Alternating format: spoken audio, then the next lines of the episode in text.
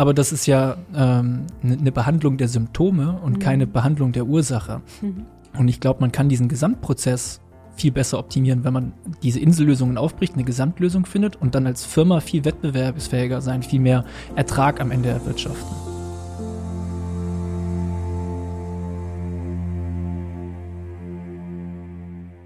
Herzlich willkommen zu einer neuen Folge Industrie 4.0, der Expertentalk für den Mittelstand.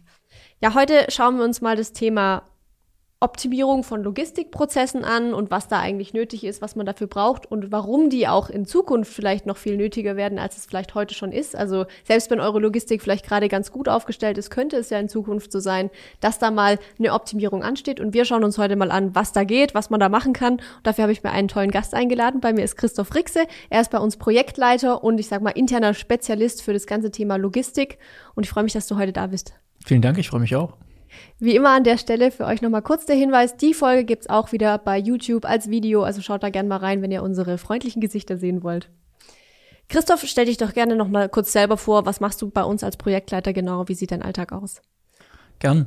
Ja, also als Projektleiter bei der Mube bin ich jetzt seit circa zwei Jahren unterwegs. Ähm, ich habe den Fokus auf Warehouse und Logistikprozesse bei uns äh, von unserer Software.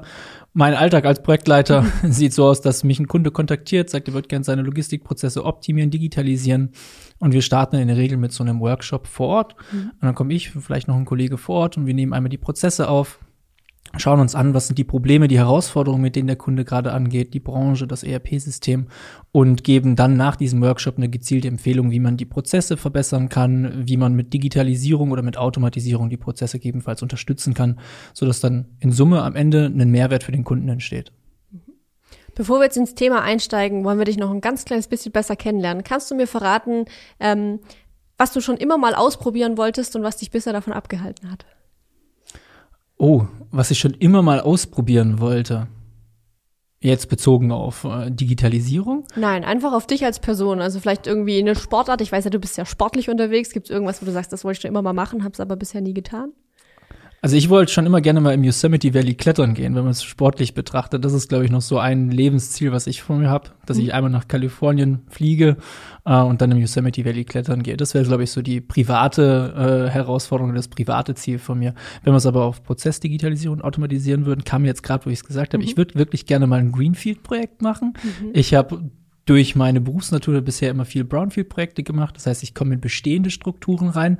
Ähm, das hat einen ganz spannenden Reiz, weil man dann halt mhm. halt sich immer anpassen muss. Es gibt noch kein Projekt von mir, was gleich verlief wie das erste. Es ist immer angepasst an die Kundenbedürfnisse. Ja.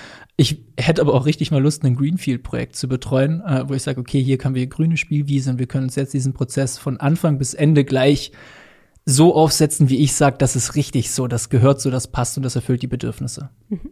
Super spannend. Also, mhm. wenn du mal so weit bist, dann äh, lade ich dich gerne wieder ein und dann erzählst du uns von Gern, deinem Greenfield-Projekt. Würde mich interessieren. Jetzt wage ich mal die These, um mal ins Thema einzusteigen, dass die meisten mittelständischen Unternehmen, sag ich mal, die funktionieren, ja, dass die tendenziell auch eine funktionierende Logistik haben erstmal. Also es muss ja irgendwie alles von A nach B.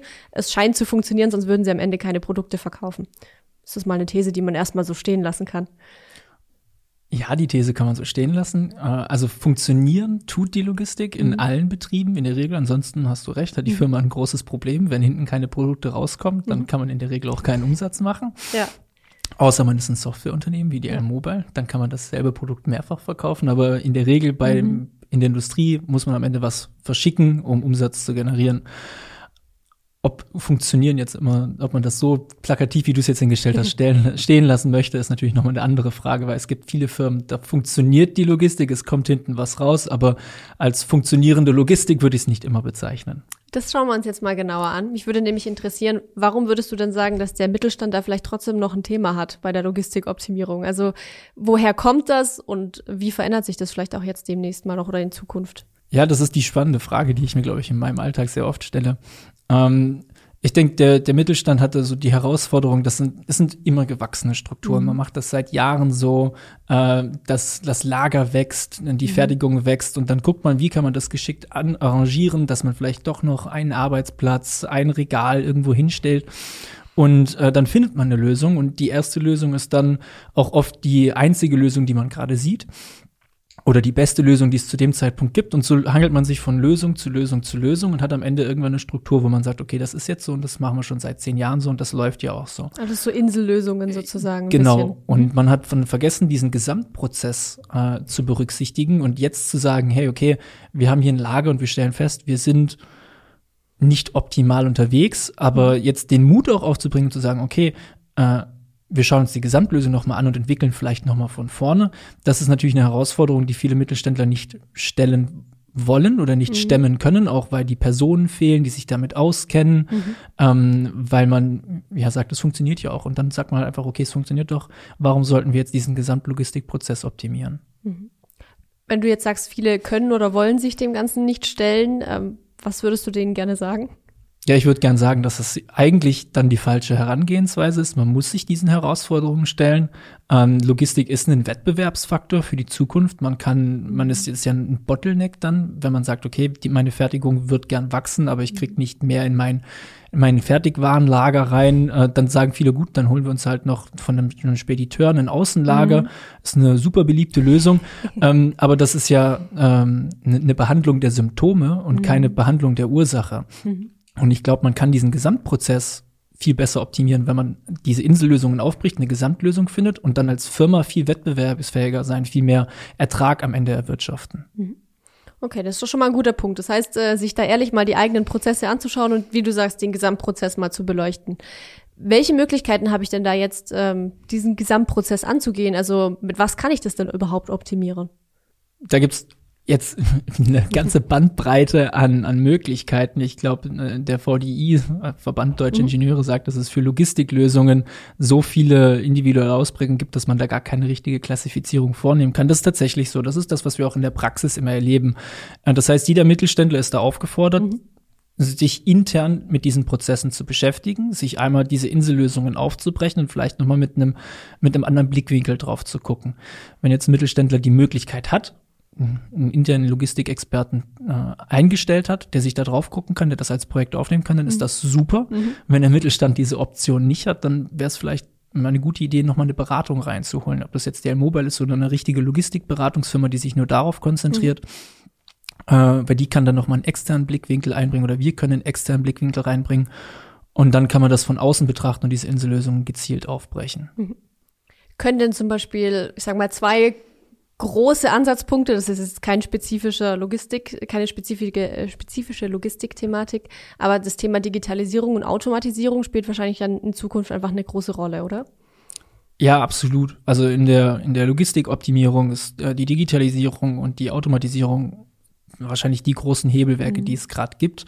Zumindest, wenn man sich die Forschung und mhm. das, was man immer im Internet und so liest, äh, anguckt. Es gibt mhm. aber noch eine dritte Option, mhm. Ähm, und das ist einfach die, die Prozessorganisation, der Prozessablauf. Ähm, und auch die kann man optimieren. Das heißt, wenn man jetzt ein Kunde uns kontaktieren will und sagt, er würde gerne seine Logistikprozesse optimieren, mhm.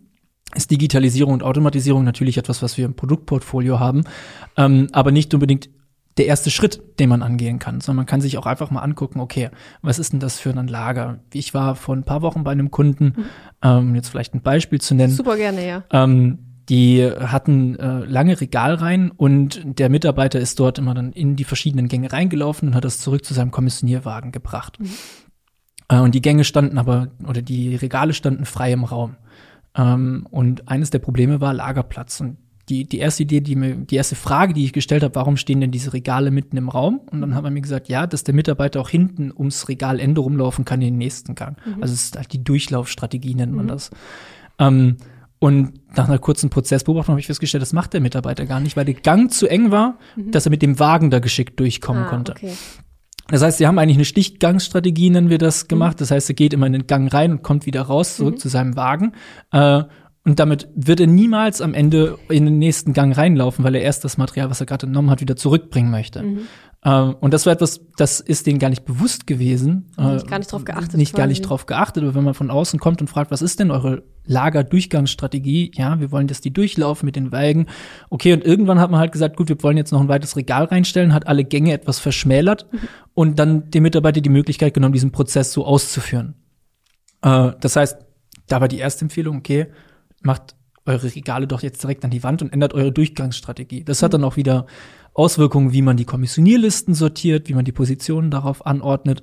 Das geht dann wieder in den Bereich Digitalisierung rein, weil diese Kommissionierlisten kommen aus dem ERP-System. Mhm. Aber grundsätzlich haben wir hier den Prozess noch nicht digitalisiert, sondern wir haben ihn nur geändert im Prozessablauf und in der Prozessorganisation. Durch Beobachtung sozusagen. Genau, ja. Weil der Mitarbeiter oder die, die Verantwortlichen, die hatten das schon alles auf dem Kasten, die wussten auch das, aber dadurch, dass man diese Insellösung halt nachträglich so eingespielt hat und man die vorherigen Lösungen an der Stelle nicht mehr mhm. hinterfragt hat, ist das halt einfach so gewachsen, diese Struktur, und dann stand man sich irgendwo da ein bisschen im Weg.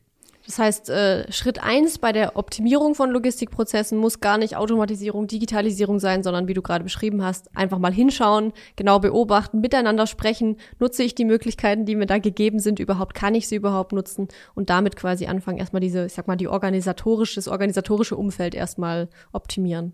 Ganz genau. Also es ist eine wichtige Voraussetzung auch für die Digitalisierung, für mhm. die Automatisierung, dass man funktionierende und gute Prozesse dann hat. Das wird ja oft gesagt, auch hier im Podcast habe ich schon öfter gehört, ja. ein schlechter digitalisierter Prozess ist kein guter Prozess. Ja. Äh, oder Shit in, Shit out ist auch etwas, was man oft hört. ja. äh, und das gilt natürlich auch für die Logistikprozesse. Mhm. Also wenn man das, die Grundlage, diese Prozessabläufe und die Prozessorganisation nicht wettbewerbsfähig und äh, praktisch orientiert hat auch, dann macht eine Digitalisierung auch keinen Sinn. Wir mhm. gucken in unserem Konzept natürlich, dass wir das gleich vereinheitlichen. Also dass wir dann sagen, okay, wir wollen den Prozess digitalisieren, aber nicht nur den Ist-Prozess, sondern wir definieren einen Soll-Prozess. Mhm. Und äh, dieser Soll-Prozess beinhaltet dann in der Regel Hausaufgaben auch für den Mittelständler, ja. dass wir sagen, okay, wir bearbeiten jetzt unsere Software und die kommt dann in zwei, drei Monaten, vielleicht ist die fertig, dann könnt mhm. ihr die implementieren. Bis dahin müsst ihr die Regale an die Wand stellen, ihr müsst dafür sorgen, dass das ERP-System die Kommissionierlisten anders sortiert äh, und das sind eure Voraussetzungen, die ihr uns stellen müsst. Genau. Das heißt, ich kann mir so wie so eine kleine Checkliste holen quasi, wo ich mich dann schon mal vorbereiten kann auf diesen Prozess. Genau, bei uns nennen wir das immer ein L-Mobile Implementation Concept, ein mhm. LIC und da steht dann drin, was wir machen, das ist unser Pflichtenheft und es steht dann aber auch drin, welche Rahmenbedingungen, welche Anforderungen wir dafür erwarten. Mhm. Genau. Gut, dann haben wir uns jetzt quasi den Prozess angeschaut, was ich alles machen könnte, bevor ich mal an Digitalisierung und Automatisierung denke. Wenn wir jetzt einen Schritt weitergehen und sagen, zum Beispiel, also mich interessiert heute vor allem das Thema Automatisierung oder jetzt Teilautomatisierung vielleicht in einem zweiten Schritt erstmal. Wie kann ich an so ein Thema rangehen? Also sagen wir mal, ein großer, ein großer Knackpunkt ist, glaube ich, oft das Thema, ich finde gar nicht mehr genug Fachkräfte für meine Logistik. Das heißt, ich kann vielleicht, ich könnte rein theoretisch alles mit einem Staplerpark abbilden, also mit jede Menge Staplerfahrer, aber gleichzeitig ähm, finde ich gar nicht genug Leute, die da ähm, qualifiziert sind. Wie gehe ich dann an so ein Thema Teilautomatisierung ran? Kurze Unterbrechung in eigener Sache. Wenn ihr die Themen, die wir hier im Podcast besprechen, spannend findet, dann habe ich da noch einen ganz heißen Tipp für euch. Schaut unbedingt bei lmobile.com slash Veranstaltungen vorbei und meldet euch für eins unserer zahlreichen Online-Events an. Ihr könnt von überall aus teilnehmen. Wir freuen uns, wenn ihr dabei seid. Mhm. Ja, ist äh, auch eine spannende Frage. Also wenn ich mir jetzt wirklich vorstelle, ich habe eine solide Prozessstruktur, ich habe gute Abläufe, ich habe eigentlich, eigentlich ein gut funktionierendes Logistiksystem, mhm. um meine Logistikprozesse abzudecken ähm, dann gibt's zwei Treiber für, äh, für, Digit oder für Automatisierung, ob mhm. das jetzt eine Teilautomatisierung oder eine Vollautomatisierung ist. Und das sind die Treiberkosten. Mhm. Und dazu fallen auch Personalressourcen. Mhm. Ähm, also ich mache das Beispiel, wenn ich keine Staplerfahrer mehr finde, um meinen wachsenden Prozess zu befriedigen, dann könnte ich auch einfach sagen, gut, ich mache 100.000 Euro Jahresgehalt, dann würden bei mir wahrscheinlich die Hälfte der Belegschaft als Staplerfahrer anfangen zu ja. arbeiten. Ähm, also Kosten ist der eine treibende Faktor. Ja. Ähm, und der zweite treibende Faktor sind dann noch so gesetzliche Rahmenbedingungen. Mhm. Die kann man halt nicht umgehen. Also wenn es irgendwie ein maximales Hebelimit gibt, 25 Kilo sind es, glaube ich, mhm. dann, äh, dann kann, dann muss ich diesen Prozess teil- oder voll automatisieren. Ganz genau. Also es ist einer der treibenden Faktoren. Da brauche ich ein Exoskelett an dieser mhm. Stelle. Wenn, wenn ich sage, ich brauche einen Mitarbeiter, dann muss ich den Prozess teilautomatisieren und muss ihm eine, eine Hebevorrichtung zur Verfügung stellen, dass er dieses Gewicht nicht mehr selber tragen mhm. muss. Und das ist dann eine, eine Teilautomatisierung. Also das sind die beiden treibenden Faktoren, Kosten und gesetzliche Rahmenbedingungen. Und äh, wenn ich jetzt sage, okay, ich äh, weiß, ich muss diesen Prozess mit Automatisierung unterstützen, um mhm. meine Mitarbeiter zu entlasten oder um die Kosten zu senken, zum Beispiel, weil ich keine Staplerfahrer mehr bekomme, ja. ähm, dann muss ich mich entscheiden, ob ich eine Teil- oder eine Vollautomatisierung mache. Und das ist dann auch wieder eine, eine Abwägung der Kosten und der gesetzlichen Rahmenbedingungen, mhm. äh, weil gut, ich kann vielleicht mit einer Teilautomatisierung alle gesetzlichen Rahmenbedingungen erfüllen. Ist das dann auch die gewinnbringendste oder die kostensenkendste Maßnahme, die ich ergreifen kann? Mhm. Und das muss man sich dann auch wieder von Einzelfall zu Einzelfall leider angucken. Okay. Das heißt, da kann man, kannst du da so eine pauschale Aussage machen oder gibt es so Knackpunkte, wo du sagst, da geht's dann Richtung Automatisierung oder eben auch nicht? Also so eine ganz krasse Pauschale kann man wirklich schwer geben. Mhm. Ähm, ich sag, wenn man gute standardisierte Grundprozesse hat, äh, dann ist es immer leichter, mhm. auch eine Vollautomatisierung anzustreben. Aber es ist auch, es, es gilt, ja, das kann man so wirklich nicht sagen. Es ist dann auch leichter, eine Teilautomatisierung anzufangen als, mhm. als ersten Schritt. Ähm, wenn ich aber keine soliden Grundprozesse habe, dann macht eine Vollautomatisierung vielleicht in der Sinne, in, in dem Sinn mehr Sinn oder ist dann leichter, weil ich dann sagen kann, gut, jetzt nehme ich mir gleich die Zeit und strukturiere das einmal von Anfang bis Ende durch. Ja und gehe gleich den Schritt in die Vollautomatisierung rein. Mhm. Ist dann natürlich aber auch ein großer Invest, den man als Mittelständler dann leisten muss. Ja. Wenn ich jetzt das Gefühl habe, ich kann vielleicht ähm, nicht direkt alles automatisieren, weil ich da vielleicht nicht ran möchte, vielleicht auch aus, äh, vielleicht habe ich auch einen Betriebsrat, der was dagegen hat, das gibt's ja auch noch, also ist ja auch in vielen Firmen üblich. Ähm, wie, wie kann ich mit so einer Teilautomatisierung starten? Also welche Prozesse gucke ich mir da zum Beispiel an? Also was, was würde ich quasi am ehesten automatisieren, wenn ich sage, ich mache nur einen Teil meiner Logistik? Was sind so, man nennt es, glaube ich, Low-Hanging Fruits, was kann man da gut abgreifen? Innerbetrieblicher Transport. Mhm. Wäre jetzt meine erste Tendenz. Mhm. Ähm, okay. Auch das, also kurz erklärt. Gerne. Ich habe ja verschiedene logistische Prozesse. Das sind einmal die dispositiven und die planerischen Prozesse, die mhm. ich durchführen muss. Und dann gibt es die äh, Wareneingang muss quittiert werden, äh, Einlagerungen müssen gebucht werden. Ich muss die Ware vom Wareneingang irgendwie ins Lager bewegen. Mhm. Ich muss bereitstellen, kommissionieren etc. pp. Ähm, und dafür eine Automatisierung zu finden, ist nicht immer einfach. Aber das, was schon geht, wo es auch schon gut ausgereiften Stand der Technik gibt, ist einfach nur der Transport. Mhm. Das heißt, Ware von A nach B transportieren. Äh, und das geht mit fahrerlosen Transportfahrzeugen zum Beispiel schon ziemlich gut oder mhm. mit äh, Stetigförderern, also äh, Rollchenbahnen oder mhm. Bandförderer. Mhm. Ähm, das sind ja Automatisierungsmöglichkeiten, die schon seit Jahrzehnten am Markt bestehen und auch gut ausgereift sind. Mhm. Äh, und damit kann man seine Logistikprozesse dann auf einen Schlag ziemlich optimieren. Ähm, auch das setzt wieder ein bisschen Umdenken voraus äh, ja. äh, beim, In welcher beim Form? Mittelständler. Ich versuche jetzt das Beispiel zu nehmen. Ähm, angenommen, ich habe eine gute Voraussetzung, um von meinem Wareneingangslagerplatz ähm, ins Hochregallagerbereich. Nicht mehr mhm. direkt ins Regal rein, sondern einfach nur in den, ich mache dort einen Übergabepunkt und von dort aus darf weiterhin mein Staplerfahrer, der mhm. im Hochregallager arbeitet, die Palette ins Hochregallager bringen. Und da bieten sich alles an für fahrerlose Transportsysteme zum Beispiel. Mhm. Und mein bisheriger Prozess sieht aber so aus, dass ich einen einstufigen Wareneingang mache. Das mhm. heißt, ich quittiere gar nicht den Wareneingang direkt, sondern mein Mitarbeiter fährt an die Lkw-Rampe, entnimmt eine Palette und bucht das direkt auf den Wareneingang und bringt es aber direkt schon rüber. Mhm. Das ist jetzt mein Prozess. Das heißt, der macht sowohl den Wareneingang als auch den Transport zur Einlagerung hin. Mhm. Äh, und in Zukunft muss ich diesen Prozess dann zweistufig gestalten. Das mhm. heißt, ich sage, ich habe meinen Mitarbeiter, der sitzt jetzt nur noch am Wareneingang, der braucht dann vielleicht gar keinen Stapler mehr. Mhm. Äh, und äh, der bekommt seine Ameise und macht die Wareneingangsbuchung. Und danach macht er die Einlagerung nicht mehr. Äh, das heißt, er wird nicht mehr zum Hochregallager hinfahren, sondern er hat dann seine FTS, die kümmern sich darum, oder seine fahrlosen Transportfahrzeuge, FTF, mhm. die sich darum kümmern.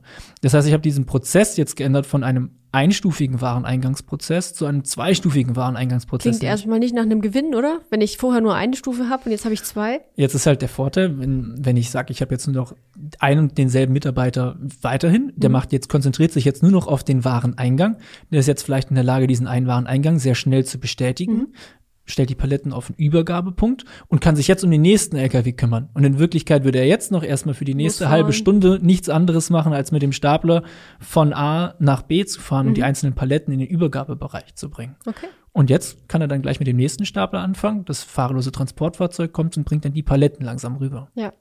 Okay, verstanden. Das heißt, äh, da schon mal im Wareneingang ein, eine Beschleunigung, vielleicht auch in der Annahme der Waren und so weiter. Genau. Super. Und der, der Stellplatz wird schneller wieder frei mhm. am Tor. Das kann schon der nächste LKW angefahren kommen. Das ist einfach dann wieder das Handling auf dem Hof. Also es hat, hat viele Vorteile, aber diese Automatisierung hat halt erfordert, dass ich auch den Prozess, der dahinter liegt, einmal in Frage gestellt habe und gesagt habe, okay, ich muss dafür dann von einem zweistuf von einem einstufigen Wareneingang auf einen zweistufigen umschwenken. Okay. Wie sieht's denn aus, wenn ich, du sagst jetzt auch, ja, es gibt halt noch Staplerfahrer, gibt's ja auch noch, weil die dann zum Beispiel das einlagern im, im Hochregallager oder wie auch immer. Hm. Wie passt das jetzt zusammen mit dem FTS oder FTF? Also den Fahrzeugen oder diesem System eben, was da ja auch dahinter steckt. Also was für Voraussetzungen brauche ich da? Weil ich sag mal, die müssen ja auch irgendwo fahren. Ich weiß nicht, können die dann ausweichen, wenn da jetzt spontan doch mal ein Staplerfahrer fährt, weil mal vielleicht irgendwas schneller gehen muss oder mal irgendwie eine Änderung im im Ablauf passiert, weil irgendwas Unvorhergesehenes ist. Das kann ja immer mal vorkommen. Also ich habe jetzt gerade kein Beispiel parat, aber ich kann mir einfach vorstellen, da geht vielleicht auch mal was schief, dann muss doch mal einer mit dem Stapler kommen, fährt er dann einfach an denen vorbei oder muss man die dann alle abstellen? Wie funktioniert das? Also da gibt es am Markt verschiedene Möglichkeiten. Also erstmal grundsätzlich, ja, das geht. Mhm. Also der, der kombinierte Verkehr zwischen Staplerfahrern und fahrerlosen Transportfahrzeugen in einer teilautomatisierten Gesamtlösung geht. Ist möglich. Ist gar kein Problem. Genau. wir, wir stehen hier keinen gesetzlichen oder technischen Rahmen Bedingungen im Weg, dass ja. sie sagen, das ist nicht möglich. Nee, das geht. Ähm, da gibt's aber verschiedene technische Lösungen, wie man das machen kann. Die, die einfachste ist, das fahrerlose Transportfahrzeug bleibt dann stehen, wenn mhm. der Gang blockiert ist. Dann kann man über die Leitsteuerung von so Fahrzeugen regulieren, dass wenn da schon ein Stapler in diesem Gang drin ist, dann darf das Fahrzeug da nicht rein, das muss dann vorne warten. Mhm. Äh, ich kann äh, Ausweichpunkte definieren in, in allen Leitsteuerungen, die ich für fahrerlose Transportfahrzeuge kenne, kann ich so Ausweichpunkte eingeben. Mhm. Das heißt, wenn mir jetzt ein Stapler entgegenkommt und ich dem Vorfahrt einräume, dann kann das fahrerlose Transportfahrzeug ausweichen. Äh, oder der Staplerfahrer, der ist ja in der Regel noch ein bisschen flexibler als das Fahrzeug. Meistens, das heißt, der ja. Staplerfahrer weiß dann, okay, das Fahrzeug wird sich auf dieser Linie weiter bewegen. Ähm, ich mache die Kurve drumherum. Mhm. Genau. Aber auch das kann man natürlich durch organisatorische und prozessuale Maßnahmen gleich vorbeugen, dass ich in so eine Situation im Idealfall gar nicht komme. Das wäre natürlich der Idealfall. Aber ich, wie gesagt, ich kann mir einfach vorstellen, äh, man, man macht ja immer gerne Pläne und man bereitet sich gern vor, aber manchmal kommt es dann doch anders, als man denkt. Genau. Deswegen. Aber dann wird es nicht passieren, dass das fahrerlose Transportfahrzeug den Staplerfahrer anfährt oder ähm, etc. Okay. Wenn ich jetzt sage, okay, vielleicht habe ich schon eine Teilautomatisierung oder wie du vorhin beschrieben hast, ich stelle fest, es geht einfach so, wie es ist, nicht mehr, ich muss voll automatisieren. Also wirklich, weil ich nicht genug Leute finde oder vielleicht was auch immer. Es gibt ja genug äh, Rahmenbedingungen, die man sich da vorstellen kann. Was, wie gehe ich so eine Vollautomatisierung an? Welche Prozesse muss ich da durchlaufen? Was mache ich da? Also was kann ich auch als Unternehmen, wie du vorhin schon gesagt hast, so vorbereitend quasi machen? Also so eine Entscheidung ist erstmal nicht leichtfertig nee. zu treffen, äh, sondern wenn man, wenn man überlegt, in eine vollautomatisierte Lösung zu gehen. Ich rede jetzt mal auch bewusst nur von einem Teilbereich, das ist ja mhm. Ingenieurswissenschaften 101, mhm. man muss seine, äh, seine Systemabgrenzung vornehmen. Mhm. Ähm, und ich, ich glaube nicht, dass es in naher Zukunft eine, eine Dark Factory gibt, zumindest mhm. nicht im Mittelstand, sondern es wird auch in Zukunft teilautomatisierte, äh, vollautomatisierte Bereiche geben. Nur ganz kurz, ich kann mir zwar vorstellen, was es ist, aber kannst du Dark Factory einmal ganz kurz erklären, wenn wir schon so einen Begriff droppen? Ja, ist gerade so, so ein, so ein Hype-Word, was man immer mhm. wieder hört. Es geht einfach darum, äh, dass in der, in der, Automobilindustrie ist das gerade ein Thema, mhm.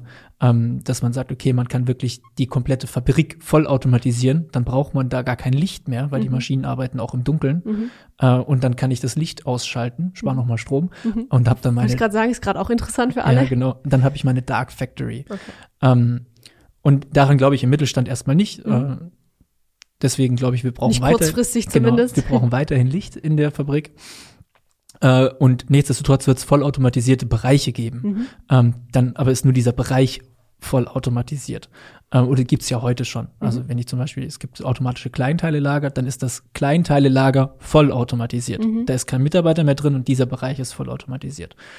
Wenn ich als Mittelständler jetzt sage, okay, ich möchte diesen einen Bereich vollautomatisieren ähm, oder ich überlege das, dann sollte man natürlich eine gute Grundlage haben, um diese Entscheidung zu treffen, weil eine Vollautomatisierung ist immer mit einem größeren Invest als eine Teilautomatisierung versehen. Ja, klar. Zumindest stelle ich jetzt das mir so, diese Pauschallösung, sage ich das mal, ist immer mit einem höheren Invest versehen. Und dann sollte man sich gut überlegen, was sind denn die Vorteile von meiner Vollautomatisierung und welche Kosten stehen da mhm. gegenüber.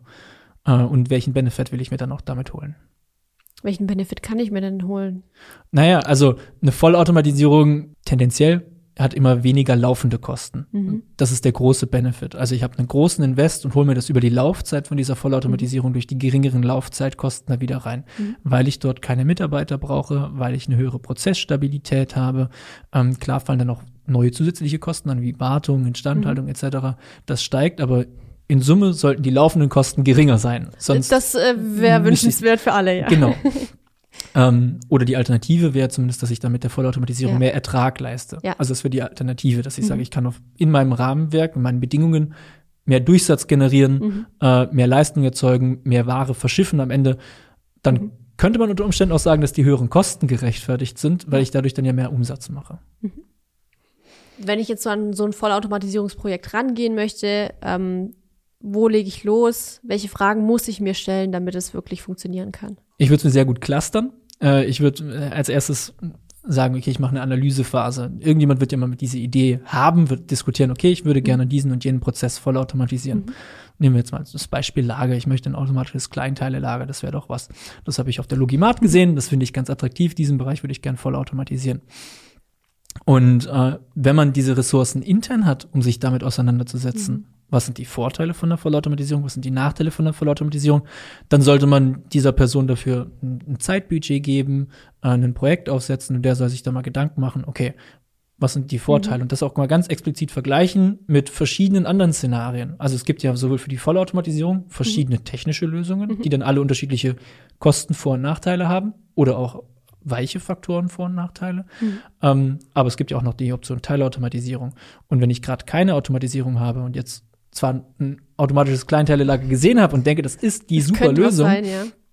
dann heißt das ja nicht zwingend, dass es so sein muss, mhm. sondern dann macht es durchaus Sinn, dass man jemanden, der mal ein bisschen freier ist, der noch nicht voreingenommen ist, dass der sich Zeit nimmt und mal verschiedene Lösungsalternativen Teilautomatisierung Variante A, Variante B, Vollautomatisierung Variante A, Variante B unter die Lupe zu nehmen und dann am Ende einen qualifizierten Vergleich zu ermöglichen. Das finde ich richtig gut, weil ich glaube, man neigt tatsächlich dazu, man hat dann irgendwo was gesehen und dann sagt man, und das ist es jetzt, das muss es werden und jetzt guckt er mal, wie das drumrum baut quasi, ohne da vielleicht wieder zu schauen. Ganz genau. Äh, wo wir, wie wir da eigentlich hinkommt oder ob das überhaupt sinnhaft, sinnhaft sinnvoll ist. Genau, und dann am Ende hätte man unter Umständen noch gar nicht den Benefit, den man haben wollte und ja. ist dann sehr, sehr enttäuscht, hat unter Umständen viel Geld verloren. Mhm. Das ist ja dann nicht im Sinne des Unternehmens, sondern man sollte schon als Unternehmer oder auch als, als Teil eines Unternehmens im Fokus haben, was sind meine Ziele, was will ich erreichen mhm. und was sind die, die Kosten, Vor- und Nachteile und weiche Faktoren darf man natürlich auch noch berücksichtigen. Mhm.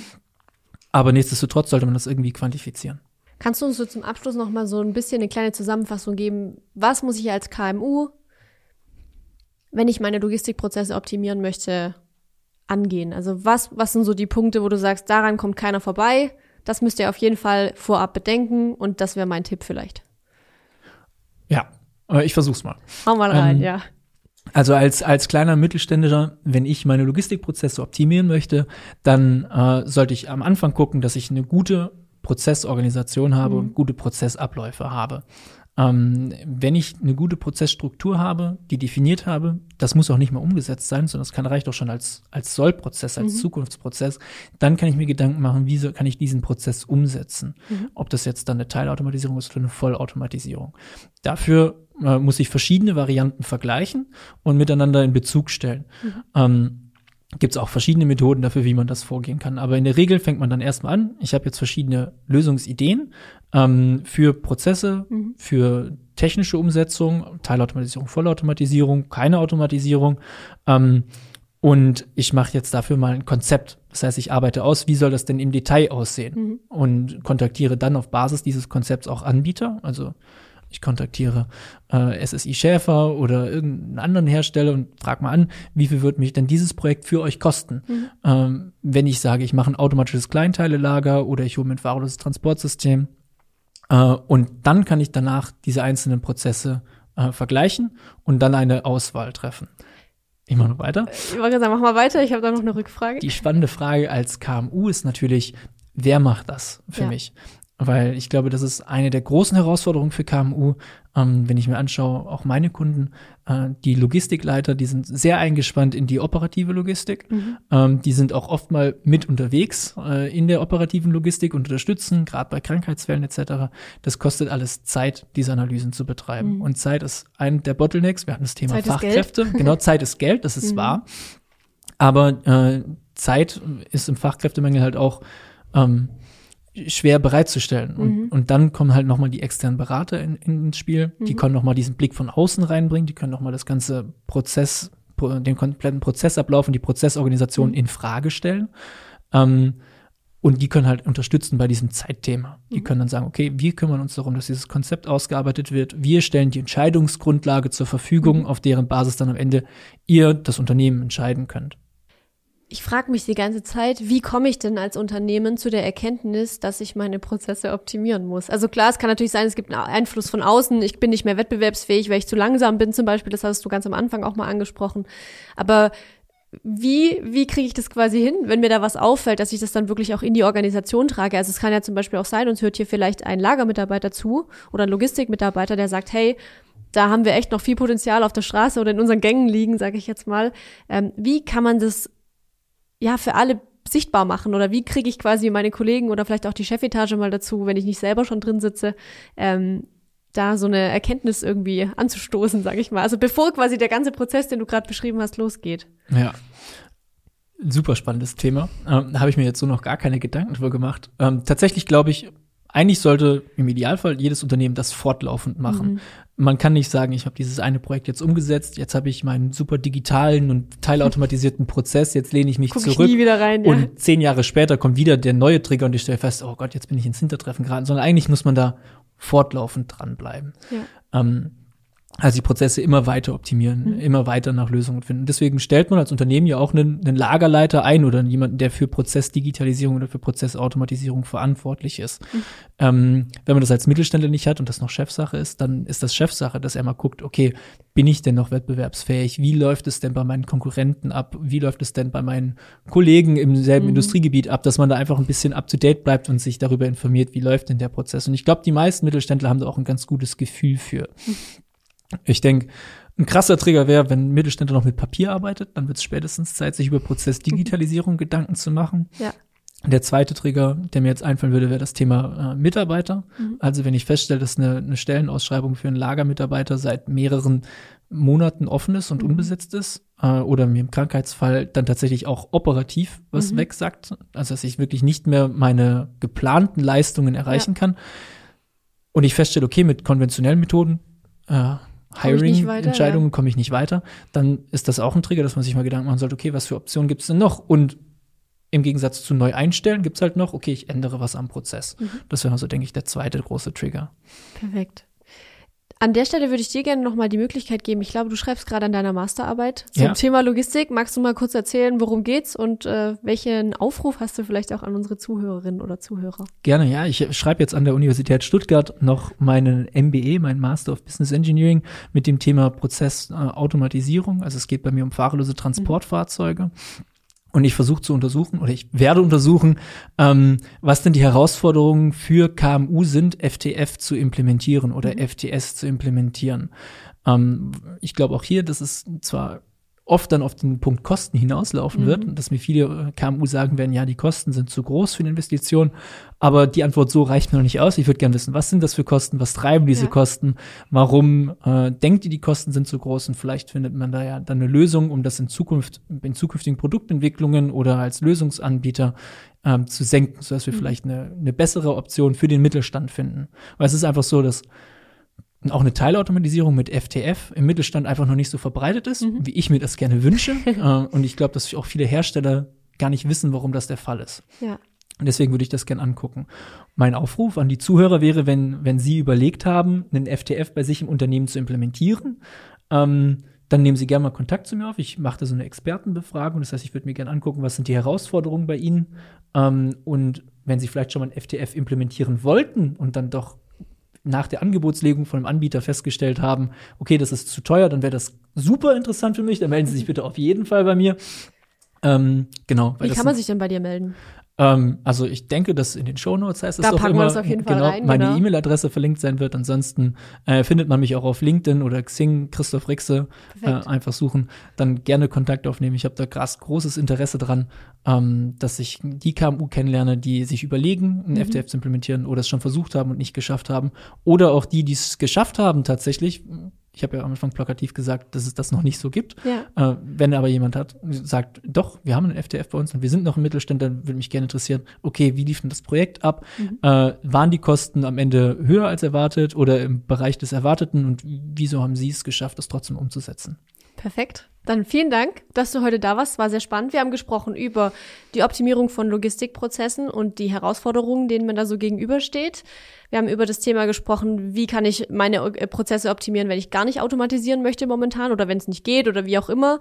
Dann das Thema Teilautomatisierung uns natürlich auf jeden Fall angeschaut. Also wie kann ich so diese low-hanging fruits quasi abgreifen mit zum Beispiel FTF, also fahrerlosen Transportfahrzeugen, wie ich die einsetzen kann, hatten da das Beispiel Wareneingang. Also das fand ich auf jeden Fall sehr spannend. Und natürlich der Punkt Vollautomatisierung. Also wie kann das aussehen? Was muss ich mir für Gedanken machen? Welche Entscheidung muss ich treffen, um äh, eine Vollautomatisierung in meinem Unternehmen umzusetzen? Vielen Dank, Christoph, dass du da warst. Ich äh, hoffe, euch hat die Folge wieder gefallen da draußen. Wenn ihr Fragen habt an den Christoph, wie gesagt, oder ihm gerne kontaktieren wollt, steht alles äh, in den Show Notes beziehungsweise in der Videobeschreibung bei YouTube natürlich. Und ansonsten, wenn sie euch gefallen hat, lasst uns einen Daumen nach oben da oder schreibt uns, wenn ihr noch Ideen oder Fragen habt, das gerne auch in die Kommentare. Und ansonsten würde ich sagen, wir hören uns beim nächsten Mal. Danke, Christoph, und bis bald. Ciao. Danke auch von mir. Hat Spaß gemacht.